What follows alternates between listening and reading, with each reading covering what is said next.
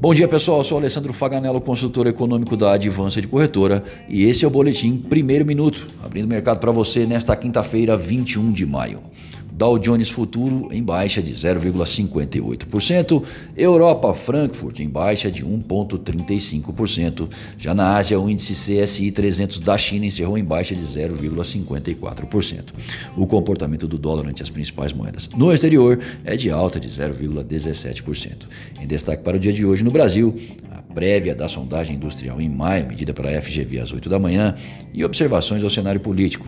Nos Estados Unidos, pedidos de auxílio-desemprego semanal e o índice de atividade na região da Filadélfia, ambos às 9h30, seguido por dados preliminares de atividade em maio às 10h45.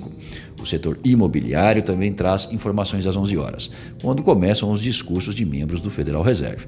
O mais importante deles vem do seu presidente Jerome Powell, às 15h30, em seminário a respeito do Covid-19 e seus efeitos na economia tensão entre americanos e chineses tem novo capítulo, após o Senado dos Estados Unidos aprovar lei que pode impedir empresas chinesas de serem listadas nas bolsas do país.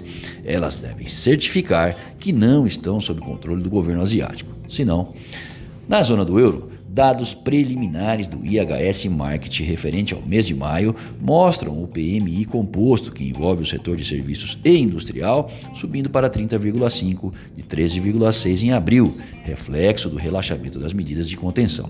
No Brasil, Roberto Campos Neto, presidente do BCB, disse que o órgão pode aumentar sua atuação no câmbio se preciso. Dólares nas reservas em boa quantidade. A China inicia amanhã a reunião anual do parlamento e deve anunciar suas metas econômicas e planos de estímulos fiscais em 2020. Sinalização de abertura para o dólar é de alta no início dos negócios. Já graficamente, Guaciro Filho, nosso consultor técnico, faz as seguintes observações. No dólar, o ponto de equilíbrio na média móvel em 5,6710 foi o que performou a mínima diária de 1,20% no pregão dessa última quarta-feira. A manutenção desse movimento levaria o dólar a testar o piso de 5,59. Porém, para que isso aconteça, o mercado acompanhará indicadores que sairão ao longo dessa quinta-feira. E no euro, a queda de 0,59 e taxa de 6,2487 expõe a indefinição no euro nos últimos dois dias. Com um próximo piso em 6,1961 e teto em 6,3454, a zona do euro observa com atenção os números da produção industrial do mês de maio no Reino Unido.